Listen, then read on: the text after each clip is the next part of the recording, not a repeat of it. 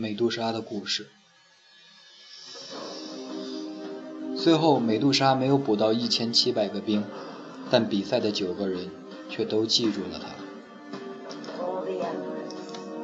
随着战鼓轰轰隆隆的响起，一场路人比赛顺理成章地开始了。地图是六点七四 C，一条条杠 random 的指令显示在屏幕上。比赛的双方也开始了手忙脚乱的选人。你说说看，一个人一天究竟能打多少局刀塔？在打刀塔时又在想些什么？美杜莎没有管那么多。等他出现在泉水的时候，他只知道他被骂了。盟友舰队统帅，他妈的，选个靠谱的后期不行吗？美杜莎都是什么年代的英雄了？盟友冰女，A 了吧？盟友幻影刺客，傻逼吧？都有我了，还选个鸡巴一姐？盟友术士，船长你让开，我中。美杜莎摸了摸自己脑袋上大眼瞪小眼、等着交配的几条小蛇，对他们说：“等老子赢了比赛，就让你们干自己想干的。”三个树枝，大药罐，吃树。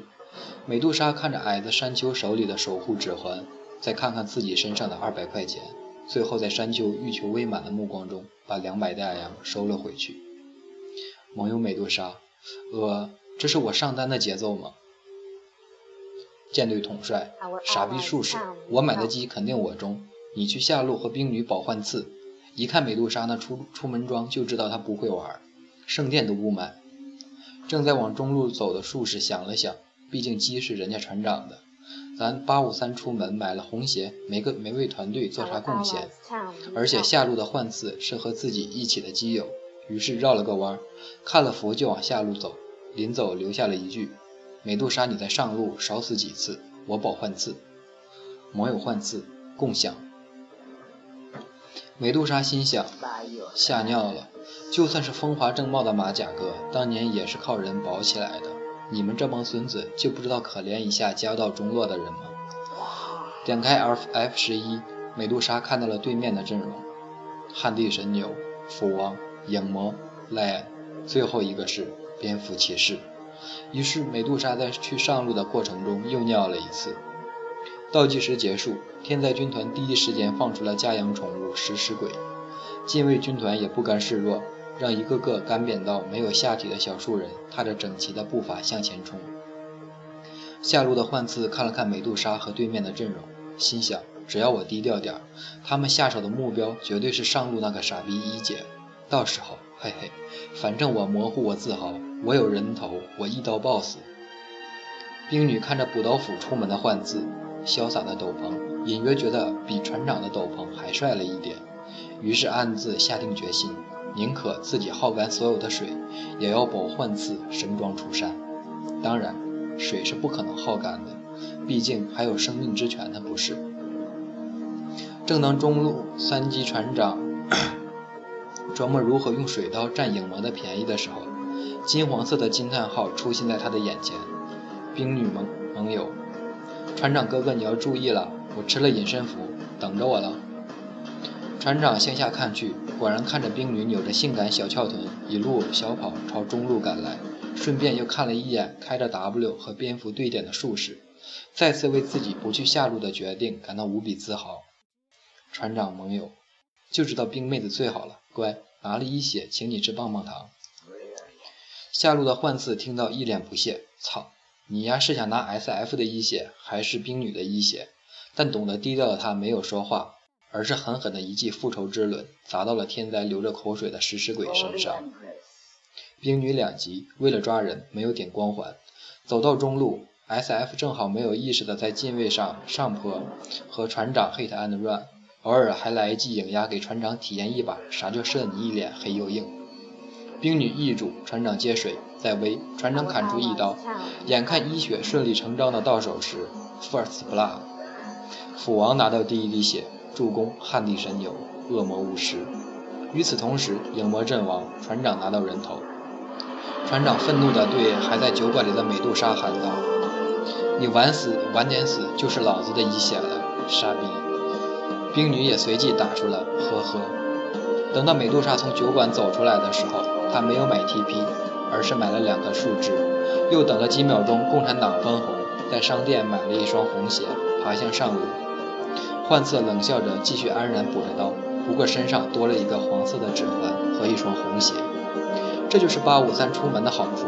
曾经有一个版本，迪法还在出先锋挑战橙肉的版本，还是 AP 即将结束的那个版本。八五三出门，在第一波兵刚出的十几秒钟，就可以买到一个八七五回线。回到上路，由于没有风野的眼睛，天灾三人组拉野战线爽得不亦乐乎，而且等级都已经上了三级。由于拿到了一血的缘故，美杜莎还。而美杜斧王已经买出了屌丝鞋和圆盾，美杜莎依然只能摸着自己的红色丝袜，兢兢业业地补着微薄的薪水，一件一件又一件。你以为补到了三个兵士吗？呵呵，全被对面反补了。美杜美杜莎此时的补刀数为六杠二，时间已经过了四分钟。你有没有过一种感觉，原本你并不比别人差，无论出身，无论长相。无论智商，只不过对方可能是遇到了一个老师，可能是遇到一个领导，或者仅仅是简单的一把外力，就做出了你梦寐以求的成绩，而你只能趋于平庸，亦或是碌碌无为。不管你有没有过，但美杜莎看着下路顺风顺水的幻影刺客，心中就是这这个感觉。可是遇到问题，抱怨往往是没有用的，只能想着如何解决。一刀，一刀，又一刀。这一次，美杜莎补到了两个兵。暴风雨前夕往往是平静的，六分钟的断眼期还是如期而至。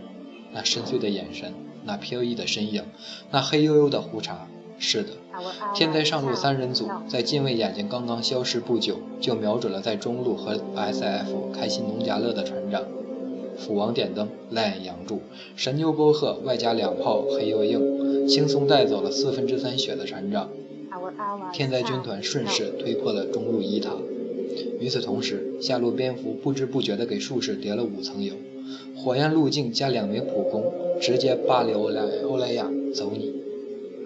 小规模的优势后，影魔因为收到了塔钱，加上拿了船长的人头，装备假腿磨平大魔棒，等级达到七级，冠绝全场。蝙蝠达到六级，屌丝鞋加魔抗斗篷，猥琐三人组也顺势全部升到五级。反观禁卫军团，被酒馆刑满释放的船长刚刚六级出头，装备红鞋和影之灵龛，除了已经八七五和假腿的换字装备还能看以外，禁卫军团的装备只能用四个字来形容：惨绝人寰。哦，美杜莎现在还是一只小红鞋，只不过多了区区四百块钱和一张 TP。美杜莎一像一只过街老鼠一样缩在塔下，兵线过来了，他就补几个兵。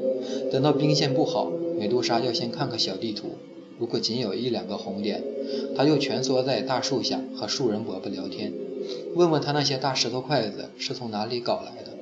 如果看到天灾在推塔和抓人，他就跟着兵线走，A 几下兵，A 几下塔。没人理睬美杜莎，现在的他仿佛是和局势无关的人。是啊。谁会在乎一个八分钟还只有红鞋的人呢？如果是你，你会吗？天灾军团不会因为一个外塔就满足了。现在的他们五个人纠集在一起，浩浩荡荡地直奔近卫下路。盟友幻影刺客，船长速度来！天灾五人黑是不会放过这个机会的。刚落地的船长就被开着火焰路径的蝙蝠拉住。在冰女想上前依住蝙蝠的时候，一道长的让中国男人嫉妒的棒子从天而降。汉汉地神牛棒子粗，捅完冰女痛屠夫。幻四赶紧递住想上前打炮的影魔，连着打三三三三三。可是有的时候逃跑和爱情一样，不是你想散想散就能散。呵呵，坦诚地说，正在谈恋爱的你，难道从来没有想过分手？有很多原因。吵架，不理解，没有自由。他或者他的前任性格不合，但为什么你还依旧坚持？哪怕这曾经美好的爱情可能已经破碎不堪，是因为你贱吗？不是，原因有很多。也许舍不得这三个字，远远大于了所谓的责任感和爱情。是啊，我们处了几年了，我舍不得你。是啊。你是我处的时间最长的一个，我舍不得你。所欲不能，欲求未满，毕竟美好的回忆还是有的。但总有一天你会发现，原来舍不得的结果，往往是粉身碎骨。就像这场团战一样，虎王上前吼住了冰女和船长，即便术士第一时间砸出了地狱火，但已经无法阻止赖安的死亡意志红光一闪，无情地收割掉冰女的生命。随后，影魔的 C 炮和淘汰之刃淘汰了没有放出任何技能的船长。不过，就算是在最黑暗的时刻，往往有人会爆发出耀眼的光芒，哪怕他不能左右战局。没人注意到从后排发出的窒息之刃一次次打到影魔的脸上，也没有人注意到影魔的术士的致命连接和暗炎术套给了影魔。低调的幻刺俨然一个高手的风范，趁着赖恩技能甩完没有蓝。斧王的吼还在吸地时，果断避了过去，配合着地狱火对着影魔劈头盖脸一顿揍。这炮之后，这个没有下体的男人离开了人世。复仇之轮一出，就是让人有一种万里独行的感觉。远在温泉的冰女心中为之一动，下体又湿热了一些。可是俗话说得好，一粒压百巧。老牛对着避过来收割掉影魔的幻刺来了一句：“操，干死我兄弟！”赤暗一记震荡波，幻刺在火焰中被四人轮奸致死，只有术士因为跑得早存活了下来。下路一塔告破。然而，屏幕上显示的信息让被压着喘不过气的禁卫军团稍微舒了一点心。天灾军团摧毁了一座防御塔，美杜莎摧毁了一座防御塔。原来，在下路激情四射的时候，美杜莎利用这个空档。C 收线，配合自己的小兵推破了天灾一塔。所有人旱地神牛，哟，原来是四保一保美杜莎啊！所有人美杜莎无语。十二分钟，美杜莎装备假腿，然后摇着尾巴去了野外商店，买了一个八七五的虚无宝石。为什么是走的去呢？呵呵，船长会告诉你，他没有给美杜莎共享吗？俗话说得好，闷声发大财。蝙蝠骑士两腿一夹，腿下的蝙蝠，走着，送老子去野店，老子跳刀了。老牛也在黑市那里讨价还价，买了一块能量之球，黄光一闪，秘法了。冰女依旧三树枝做事业，船长学乖了，在野区和野怪上演着不得不说的故事。幻刺想了想，决然地买了一把食人魔之斧。术士看着幻刺，露出了赞许的目光，这才是大局观。也许现在的你会以为剧本是美杜莎一直低调低调闷声打钱，然后翻盘。也许现在的你会以为剧本是影魔跳刀黑火分身符团灭禁卫一波上高地。也许现在的你会以为幻刺最后给美杜莎跪舔，然后冰女移情别恋。也许现在的你会以为术士只是默默打酱油的小角色。呵呵，你太天真了。哪有那么多屌丝逆袭？哪有那么多完全不中用的高富帅？只不过人生这场比赛只能继续进行下去，未来的事情谁又说得准呢？盟友术士还是换次会玩，知道第一大件 BKB。哎，美杜莎，你说你要选就选个别的英雄，咱们打的也不至于这么狼狈。听到术士的话，冰女微微笑了。看着幻刺的眼神里又多了一些迷离和暧昧，美杜莎，美杜莎想，也许真的是自己不懂事吧，没有那种大局观，没有那种被人青睐的运气吧，也许是自己没有那种命吧。回顾一下人生，好像除了买冰红茶中过那么一两次再来一瓶，剩下的好事似乎从来没有轮到过他。盟友船长，SF 也跳了，十六分钟。场中似乎出现了一边倒的形式，首先是蝙蝠跳刀配合神牛和恶魔巫师，搞死了没有林肯法球在上路带线的美杜莎，然后天灾军团抱团推进上路，仅仅用神牛和恶魔巫师的两条命，换了禁卫军团的团灭，并且推平了禁卫上路的一塔，在下路埋埋头 farm 的幻刺躲过了一劫。盟友舰队统帅打不了了，妈的斧王都跳刀了，大大家你说你能干什么？盟友术士，幻次好好打钱，就靠你了。老城的术士购买了一组眼睛，放在了近卫的野区和河道。打过刀塔的人都知道，当三座卫塔外塔被拆掉后，对方做的最有效的两件事就是抓野和打肉山。这两个眼，一个看野，一个封住肉山的入口。船长问：“为什么不去杀针眼呢？为什么不提开对？为什么不提防对方开雾呢？”术士只能告诉他，那是他最后的两百块钱。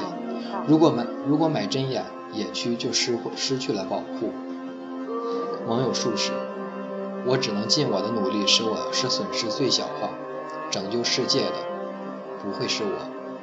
有多少次，你作为一个资源拥有者，你做出的一个看似很简单的决定，一个看似不合理的决定，是你冥思苦想了多少次之后才下定决心取舍的？不在其位，不知道其中乾坤，不明白内中甘苦。可是，你不要期望所有人都理解你。冰女在术士的教育下买了一个护腕，然后身上背了一个大药膏。盟友术士，换字，你也买一个大血，等他们一套技能，你贴一个再回来，又是一条好汉。盟友幻影刺客，嗯，下路钱给我，马上 BKB 了。已经被杀三次的美杜莎平静了一下心情，继续买上了一张 TP，然后扭着屁股去了中路收线。现在他刚刚有了一颗召唤神龙的道具。以及一千存款出头，盟友冰女，我买了雾，咱们蹲咱们蹲美杜莎吧。盟友舰队统帅黑喂狗。当金黄色的小姑娘把极限法球卖给美杜莎的时候，她对美杜莎说：“嘿，远方的行者，给我讲讲你的故事吧。”美杜莎略微思考，把上一场九死一生的团战经历告诉了他：“我叫美杜莎。”正当我和中路的大树伯伯挥手作别后，我开始去屠杀中路的食尸鬼。在我身后有三个黑漆漆的影子跟着我，我知道他们是兵女、术士和船长。他们蹲在我的后面，告诉我让我收钱。如果对方来抓，他们就团灭对方。他们告诉我了一个很好的剧本：术士给大，船长放水接船，冰女用技能控制住跳过来的蝙蝠。幻次会第一时间 TP 中塔赶过来收割，然而我知道这只是剧本而已。然而我知道我只是一个牺牲品。对方的装备太好了，三把跳刀，有可能是四把。只要有一个跳到了后排，那隐藏在诡计之物中的他们就会暴露无遗。不过我没有办法，大势所趋，我只能跟着生活流。我在前面带着线。尽我的努力补着每一个兵，但是我一直靠在树林的一边，那些能够提供阴影的树木一直触手可及。当我把兵线带过河道时，地图上一个个金黄色的感叹号砸在了我的身后。果不其然，对方从我们远古的野区杀出，正好撞到了后排的三人组。即便冰女第一时间抑住了跳过来准备跳好的斧王。即便术士第一时间召唤出了地狱火，但却无法阻止神牛来自远方的一击沟壑。看到这里，我没有任何犹豫，点开去通去往上路的 TP。在我离开的那一瞬间，我看着最后一个场景是这样的：冰女缓缓地向地上倒下，已经变成小羊羔的术士在地上咩咩地跑。